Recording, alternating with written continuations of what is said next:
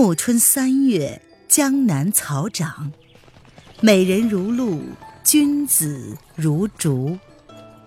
欢迎收听《青崖白鹿记》，作者沈英英，演播微凉，后期制作艾兰。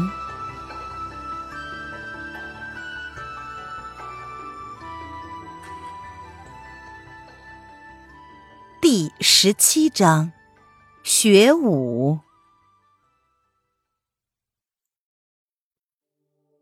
沈轩的内功自己练是练了，甚至有时候还用自己的内力为病人疗伤，他却一直都不明白，这竟然和武技还有着千丝万缕的联系。岳秀宁也没有看出来，直到今天才被蒋灵谦点破，他简直是喜不自胜。那么，我的内功修为究竟到了什么程度啊？蒋灵谦说。你这样练出来的实在是特别，我也说不好。不过据我看来，虽然这时还没有进入一流的境界，比起一般程度的人来说呢，也是很可观了。将来学习任何武技都不是难事。你这孟泽剑三十六式，如果剑上运用起你的内力，使出来应当虎虎有风，威力无穷。嗯，那。怎样运起内力来呢？你怎么反问起我来了？我并不会使洞庭剑法，我怎么知道？秀阿姐当初是如何教你的，你就如何做呗。哎呀，秀阿姐从未教过我如何运用内力来使剑。啊，这就奇了。任何剑法，除却招式之外，另有一套心法。阐述内功的运用，招式是皮毛，心法是筋骨，意念是魂灵。若是只学个皮毛，那有什么用处啊？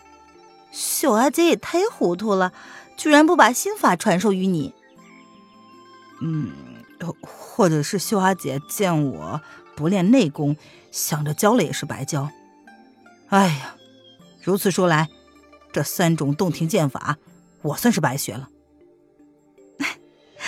也没有白学呀，那天你砍下十公腿的那一招可是帅的紧呢，方位力道恰到好处，难得的还是招数这样奇妙，这样及时，出手就制胜。哎，那是哪一套剑法，哪一招啊？那就练得很好啊。沈轩愕然，他低头想了想，当时他脑子里真的什么招式也没有了，心里一急，自然而然就出手了。力道也是随心而发，那个动作原来倒不是那三种洞庭剑法之中的。哦，嗯，那是五湖烟霞引。他冲口而出。蒋灵谦不明白，沈轩就将那暗藏了剑术招式的神奇乐谱《五湖烟霞引》讲给了蒋灵谦听，然后又说：“秀阿姐和我练来。”觉得这剑法也很平常，想不到紧急时刻倒是救了命。练武之人听到这等事情，岂有不好奇的？蒋灵谦急急的道：“那什么五湖烟霞引，可以让我看看吗？”沈轩笑着说：“ 留在葫芦湾呢。呃，不过当初我真的当他是琴谱的时候，钻研过许久，后来呢，又跟秀阿姐练过一两遍。”所以还是记得的，不如我比划给你看看。说着，他拎起剑来，将那五湖烟霞引一共五套剑法：青草连波、丹阳碧水、蓬离回来、太湖余引、浩荡洞庭，一一演将出来。蒋灵谦看完，凝神想了半天，他说：“这些剑法。”看起来的确是平平无奇，但是一琢磨，又似乎是另有深意。一招出去，既可以轻描淡写，又可以凌厉雄浑；既可以浅尝辄止，又似乎后招绵绵，变化多端。细想起来，里头竟然有无穷无尽的意境呢。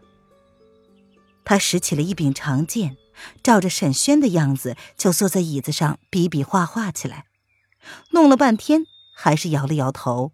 他说：“啊，这一定是你们三罪宫的一部非常精妙的剑法，看起来与前几种洞庭的剑法剑意相似，却是博大精深的多。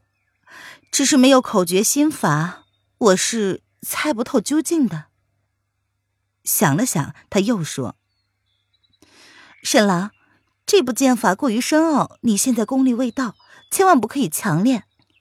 我想他应当还另有一部内功的心法啊，否则的话怎么练呢？只是不知道那心法又是什么。哎呀，一定也是奇妙的紧。将来或者见到了你们三岁宫的前辈高人，要请他们指点一下。倘若是练成了。”定然是大有好处。沈轩知道蒋灵谦的剑法造诣远在岳秀宁之上，他讲出的话让人不由得不深信。当即他说道：“哦，那我一定把这套剑法记熟了。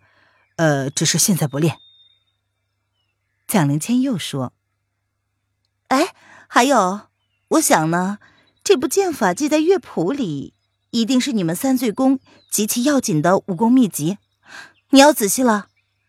江湖上有的人见了这样高深的武技，难免要动坏脑筋的。不相干的人可千万别让他知道。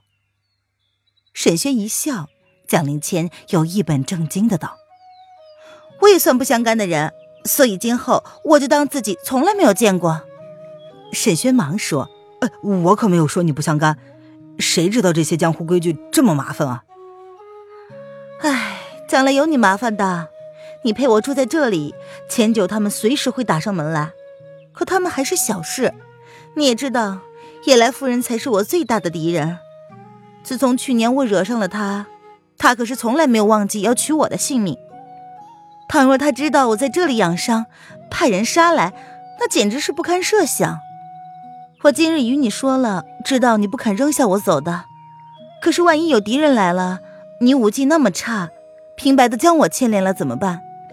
所以你还是赶快练习的好，再练孟泽剑吧。沈轩本来想问问他到底为什么与叶来夫人结仇，见他越说越严肃，终究还是忍住了。他只是想，就算是有危险，我也绝对不先走，一定要和你在一起。可是这话呢，也不能说出口。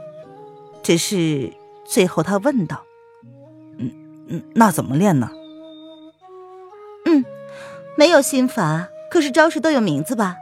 你把名字讲出来，或许有点线索。”“哦，剑招的名称都是一些旧诗，譬如‘寒虚混太清’‘鸿飞明明日月白’，都是唐人的名句。”说着，就将这两招比划了出来。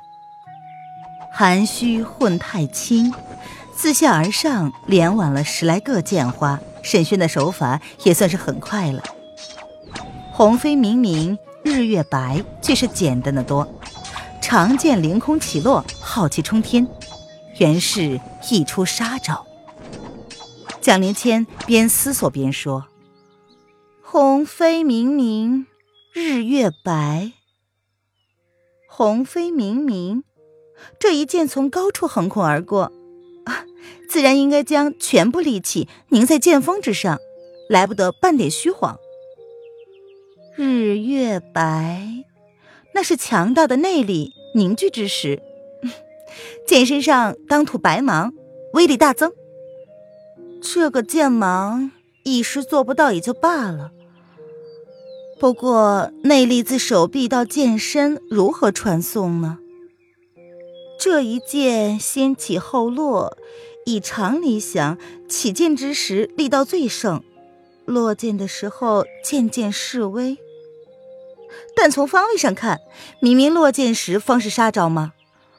嗯，哎，就这么办，你翻身的时候先轻撩一剑，落剑用劈法试试看。沈轩一试，果然不同，遂依此言练了几遍。蒋灵谦却又琢磨起来：“含虚混太清，啊，这一句倒是不难。剑花要挽得又轻又快，炫人眼目，也就是混太轻了。那秀阿姐是叫你挽的九个剑花吗？呃呃，不是，她说是任意多少，原无定数的。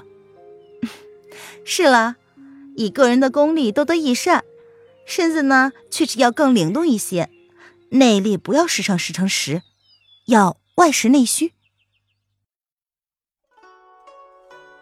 您现在收听的是由微凉演播的《青崖白鹿记》，更多微凉免费小说尽在微凉微信公众号“微凉有爱”。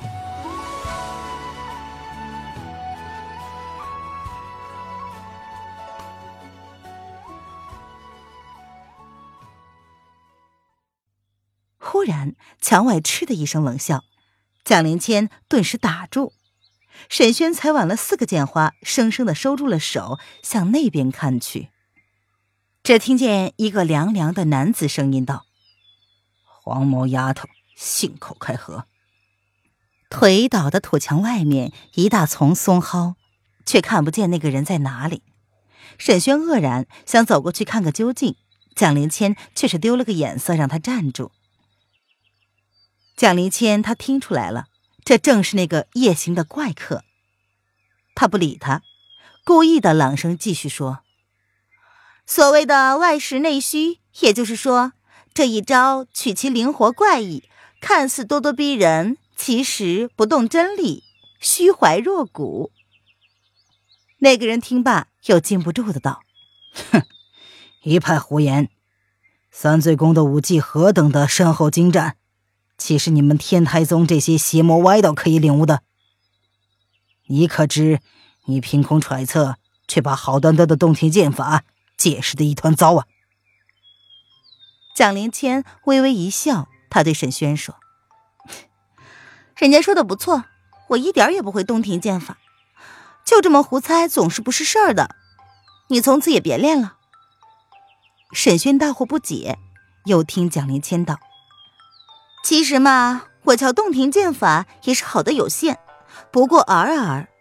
你从此都弃了吧，跟着我学我们天台宗的剑法。天台剑法至清至灵，神妙无穷，只在洞庭之上，不在其下。我教你天台剑法，总能讲得十分明白。你若是学成了，走遍江湖，人人刮目相看。沈轩清楚。蒋灵谦这么讲，原来是想激墙外的那个人出头，于是也道：“哦哦，好啊，我早就对你的剑术心仪了。”不料墙外那个人哼了一声，呼啦啦的一纵，竟然自己走了。蒋灵谦倒是愣住了。过了一会儿，沈轩又说：“嗯，你既然已经说了教我天台剑法，这就教吧。我这样练洞庭剑法。”终是不成的。蒋灵谦想了许久，然后才说：“嗯，那也很好。不过，哎呀，不过天台武技不传外人。你肯拜我为师吗？”沈轩觉得好笑，自己比他大了好几岁，反倒是要叫他师傅。但是想想也是挺有理的，正要答应，蒋灵谦却是道：“啊，不。”你不可以拜我为师，倘若拜我为师，那不要。沈轩觉得他的眼神有些闪烁不定，只听他缓缓的道：“我教你天台剑法，你一定要好好的学。”呃，是。沈轩回答。蒋灵谦此时娓娓道来：“天台宗的剑法一共一十三种，其中最精湛的。”就是明剑与寒剑，当年爷爷借此两套剑法打遍江南无敌手。所谓明剑、寒剑，本是天台宗的前辈们久居山中，根据天台山的山形景色领悟出来的。嗯，你大约知道，天台山中有两座山岭，一曰明岩，一曰寒岩。明岩春天白雨，幽静高爽。寒岩峭壁如障，飞泉飘洒，是当年寒山子修行所在。明剑潇洒如明岩，寒剑、险峻似寒岩，都是天台宗的镇山之宝。嗯，那你打算先教我明剑呢，还是寒剑呢？都不教。你读书不少，想来背得过李太白的《梦游天姥吟留别》？呃，背得呀。海客谈瀛洲，烟涛微茫信难求。呃，不过那又怎么样呢？我这就教你这套《梦游天母吟留别》。这也是剑法吗？只许你们三罪宫卖弄斯文，就不许我们天台宗也风雅一回了。告诉你，明剑和寒剑都是纷繁无比的剑法，将来呢，你或许会见我使用。每一种都有一百零八招，每一招又有许许多多的变招，教上一年也教不完的。后来爷爷常说，天台宗的武技虽然精妙，可是太复杂，被人说成是诡异无常的功夫。他就想着将明剑和寒剑中最惊奇的剑招连在一起。又加进了几个自创的绝招，揣摩了许多年，终于变成了一套集大成的剑法。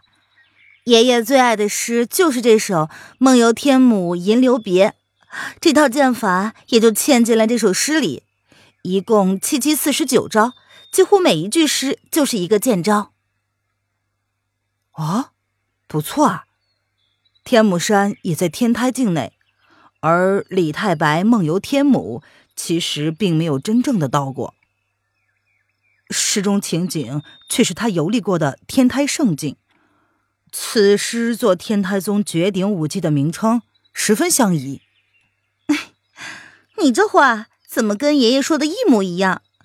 爷爷将这套剑法总结完，天台山上只有我和他两人，他也就只交给了我，而你将成为这套剑法的第二个传人。呃。我初识天台剑法，就直接进入最高层，恐怕不相宜吧？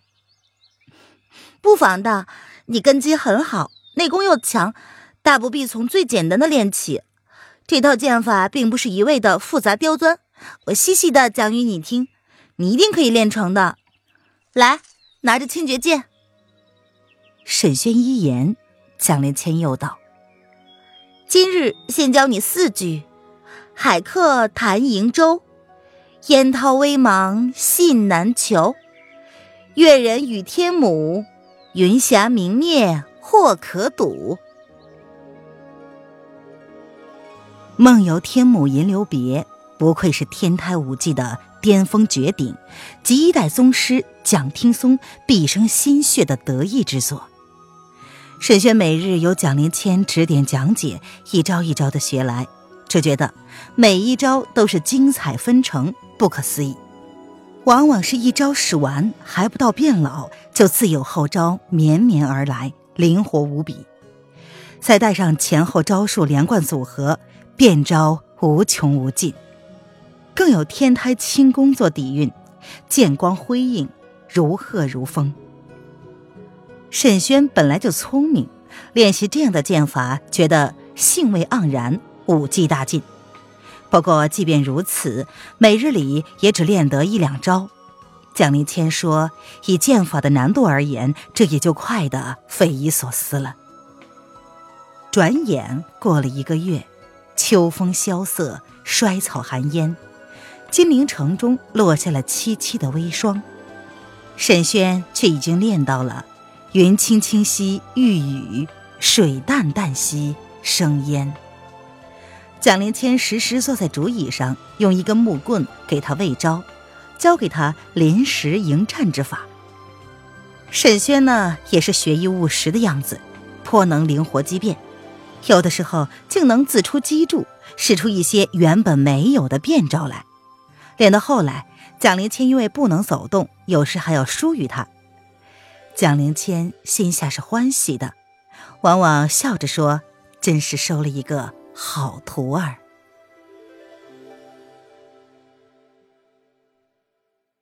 亲爱的听众朋友，本集播讲完毕，感谢您的收听。